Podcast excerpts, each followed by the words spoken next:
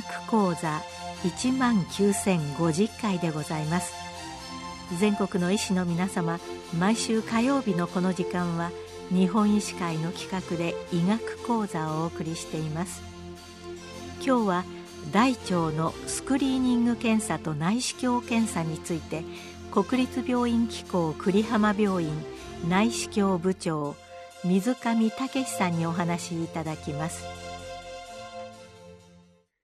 大腸のスクリーニング検査の主要ターゲットは大腸がんですが我が国のがん死亡数罹患数2021年度推計で大腸がんはがん死亡率で男性2位女性1位がん罹患率で男性3位女性2位と上位に位置します。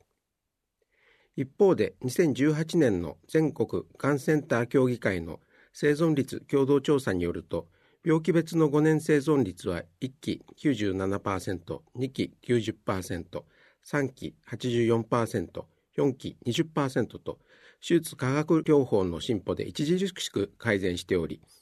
より早期の診断と治療が望まれます。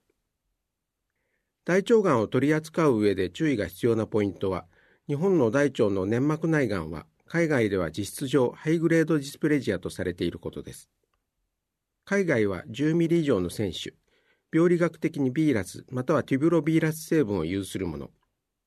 粘膜内がんに相当するハイグレードディスプレージオを合わせてアドバンストアデノーマと呼び、新循環とこのアドバンストアデノーマをまとめてアドバンストネオプラジアと呼びます。大腸のスクリーニング対象はこのアドバンストネオプレジアであり、そのうち内視鏡で治療可能なものがアドバンストアデノーマと捉えると分かりやすいと思います。主な大腸スクリーニング検査法としては7つあります。1番目として便潜血検査。現在、免疫法となっている便潜血検査は、検査回数として感度と得意度のバランスから国内は2日法、海外は1日法が主流となっています。細便は便内部より表面に血液が存在している部位が多く、表面擦過法が適切とされています。ちなみに対象をアドバンストアデノーマとすると、2日法で感度29%、得意度86%で、あくまで大腸がんスクリーニング検査です。2番目の大腸内視鏡は、大腸がん及び10ミリ以上の選手への感度は79から100%、10ミリ未満の選手では75から85%で、選手を含めた大腸スクリーニング法です。選手の見逃し率は10ミリ以上で2.1%、5から10ミリで13%、1から5ミリで26%とされます。日本消化器内視鏡学会指導施設では、生検を含む観察のみでの合併症頻度は0.01%、死亡率は0.0004%です。3番目の中腸造影検査ですけれども、治療法選択のための心達度精神率は72から85%と報告されています。大腸内視鏡検査の深部挿入不能例や心達度診断が困難な病変でのニーズはあります。ただし、色素散布を含む通常内視鏡検査による心達度診断は約75%、EUS の心達度精神率は76から93%で、心達度診断という意味でも中腸造影検査を代替しつつあります。4番目の大腸カプセル内視鏡ですが、2014年に保険収載されました。大腸カプセル内視鏡の大腸腫瘍、ポリープの検出能は国内外の検討によると、6ミリ以上のポリープでは感度84から94%、得意度64から94%、10ミリ以上では感度85から88%、得意度89から97%と良好です。カプセル内視鏡の問題点は全処置とカプセルを肛門まで押し流すブースターに大量の腸管洗浄剤が必要なことと、バッテリー消耗時間内排出率が75から94%と低率であることですが、皮麻子油 30ml の内服で排出率向上と腸管洗浄剤削減ができることが報告されています。需要性が良好で全処置薬が不要、放射線被曝がないことから政権受診率向上につながることが期待されます。現時点での適用は、内視鏡検査を実施したが、解毛部まで到達できなかった患者、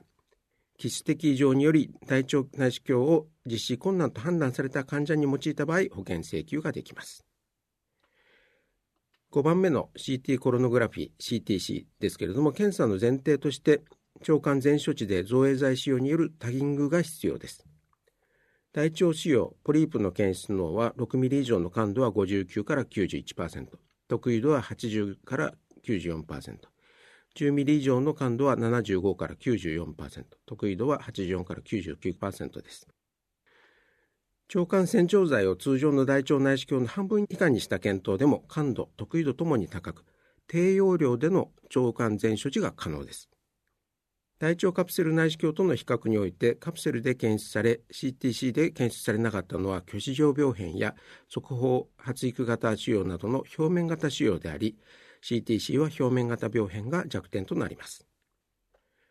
6番目のペットペット CT ですけれども、病変ごとの精度解析では、アドバンストアデノーマに対する感度、得意度は16.9%、99.3%で、肝の感度は60%、得意度99.1%ですが、15ミリ以下の病変やローグレードディスプレジアで、優位に偽陰性が多く、感度自体は便潜血に劣り、検診における有用性は乏しいとされます。便中遺伝子、その他のバイオマーカーを用いたスクリーニングでは複数の遺伝子マーカーの組み合わせを用いた便 DNA 検査は便潜血検査の免疫法よりも感度は高いものの得意度が低く測定が煩雑高コストであることから対策型検診として普及するのは困難と思われます。便中での安定性が高いトランスフェリンの有用性も検討されていますが便 DNA 検査以外はスクリーニングに用いた際の有用性についてのエビデンスはありません。これらをまとめた適切な大腸スクリーニングですけれども、大腸スクリーニングに用いる検査法で大腸がんの死亡率減少効果が RCT で示されているのは便潜血検査と S 状結腸鏡検査のみです。全大腸内視鏡検査の死亡率減少を示す直接的な証拠はまだ示されていませんが、複数の観察研究で強く示唆されています。現時点での大腸がんに対する対策型検診としてのスクリーニング法は便潜血検査で生検や高リスク群の経過観察として大腸内視鏡という位置づけです。大腸スクリーニング検査の開始時期ですが便潜血検査と RCT をまとめると40から80歳で有用性が示され大腸がん死亡率と罹患率が40歳代から上昇することから大腸がん検診はがん予防重点健康教育及びがん検診実施のための指針により40歳以上と定められています。大腸スクリーニング検査の間隔ですが便潜血のスクリーニング間隔は毎年か各年施行で死亡リスクは軽減します。日本では2日法海外では1日法が推奨されます。内視鏡でのスクリーニングの間隔は全大腸内視鏡検査の初回検査無所見症例の5年後に27%に選手が発見されたが、がんは発見されなかったというコホート研究や、初回検査無所見症例のアドバンストアデノーマに対する罹患リスクは15年後で0.38、がんは発見されなかったなどの報告から、初回の全大腸内視鏡無所見症例は次回検査を10年後程度にしても大腸がんスクリーニングとしては問題ない可能性があります。ただし、初回検査が不完全な場合は1年以内の再検査が必要です。初回の大腸内視鏡で病変があった場合の経過観察ですけれども、日本では Japan Polyp Study Workgroup により、内視鏡的ポリープ切除後のサーベイランス間隔は一律3年以内が提案されています。米国及び EU のガイドラインでは、初回の全大腸内視鏡で選手1から2個はローリスク群として5から10年後のフォローアップが推奨されます。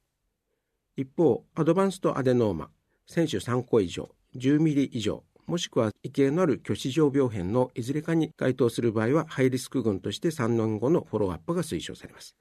今後日本でもリスクによる送別化が望まれます。大腸内視鏡検査自体についてですけれども、大腸内視鏡検査をする上で重要なのは適正な全処置、前頭薬、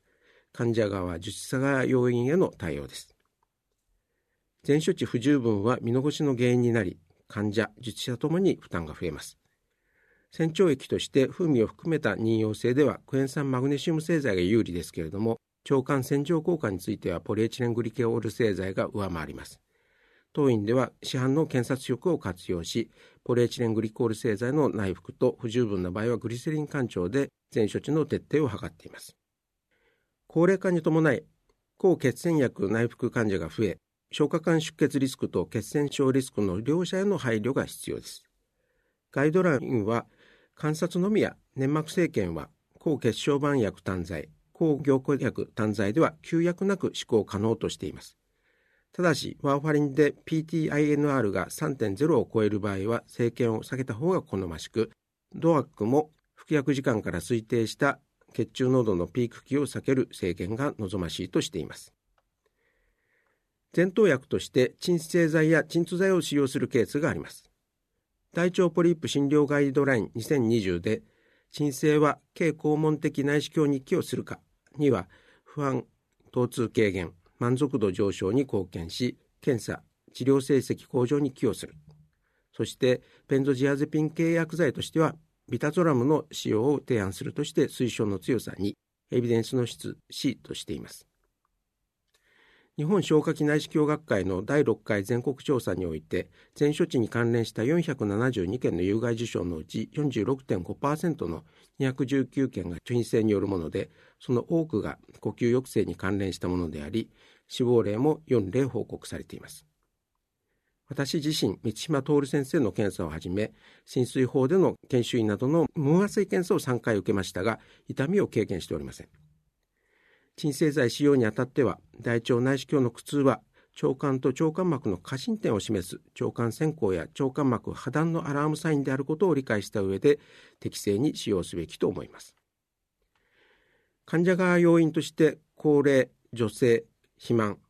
女性の形質、男性の便秘、下剤使用、腹部手術歴は挿入困難症例であり、過敏性腸症候群患者はより高度の苦痛を経験します。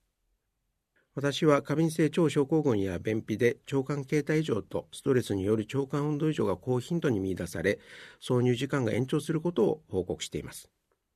高度肥満では区外での内視鏡挿入、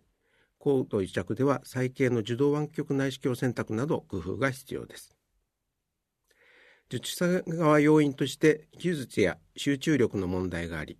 機材や方法はそれらを保管します。技術で問題になることが多いのは挿入操作ですが、私が方法論から克服すべく開発した浸水法は、中水法に直腸 S 状結腸での完全脱気を加えた S 状結腸の通過法で、腸管溶石の抑制から過信点を抑制し、挿入を容易とするとともに苦痛を軽減します。国内外の RCT で特に初心者における苦痛軽減効果が報告されています。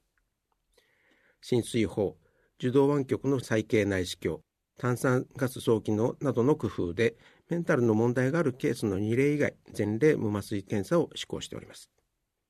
無麻酔では患者自身が体位変換や腹部圧迫を行うこともでき、検査後のマネジメントも簡便ですが、環境整備や声かけなど、より患者に対する配慮が必要となり、ストレス起因の過敏性腸症候群や便秘では、検査自体の緊張により鎮静剤で抑制されない腸管運動異常が出現します。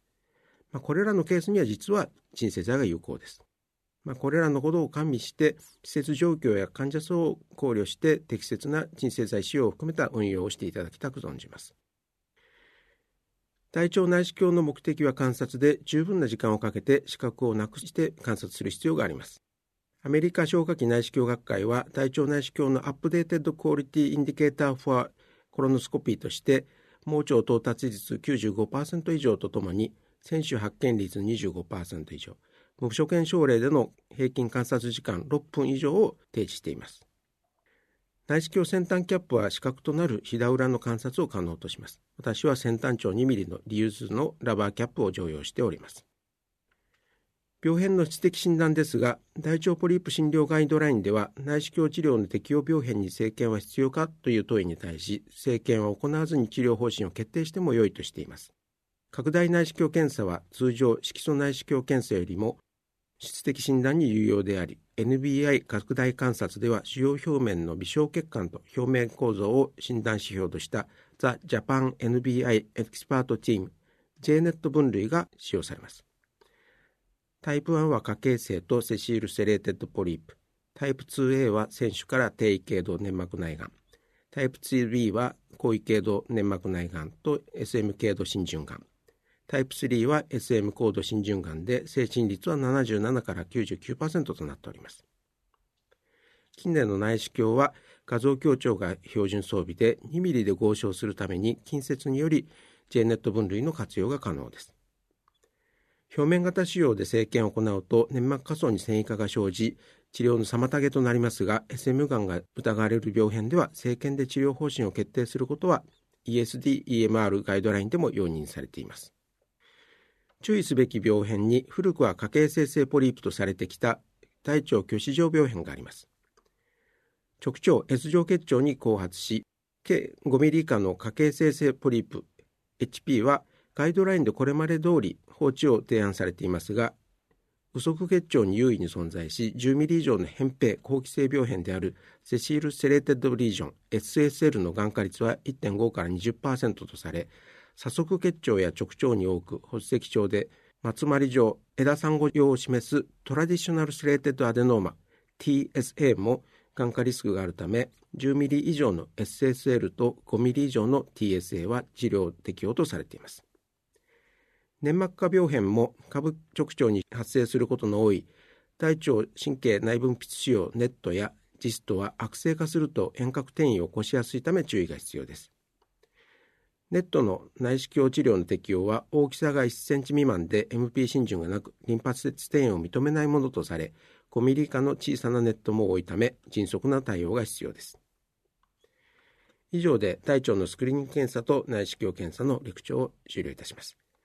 内視鏡を含めたそれぞれの検査が適正に使用され治療可能領域での大腸がん発見につながることを記念いたします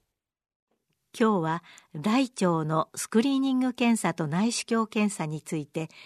国立病院機構栗浜病院内視鏡部長水上武さんにお話しいただきました。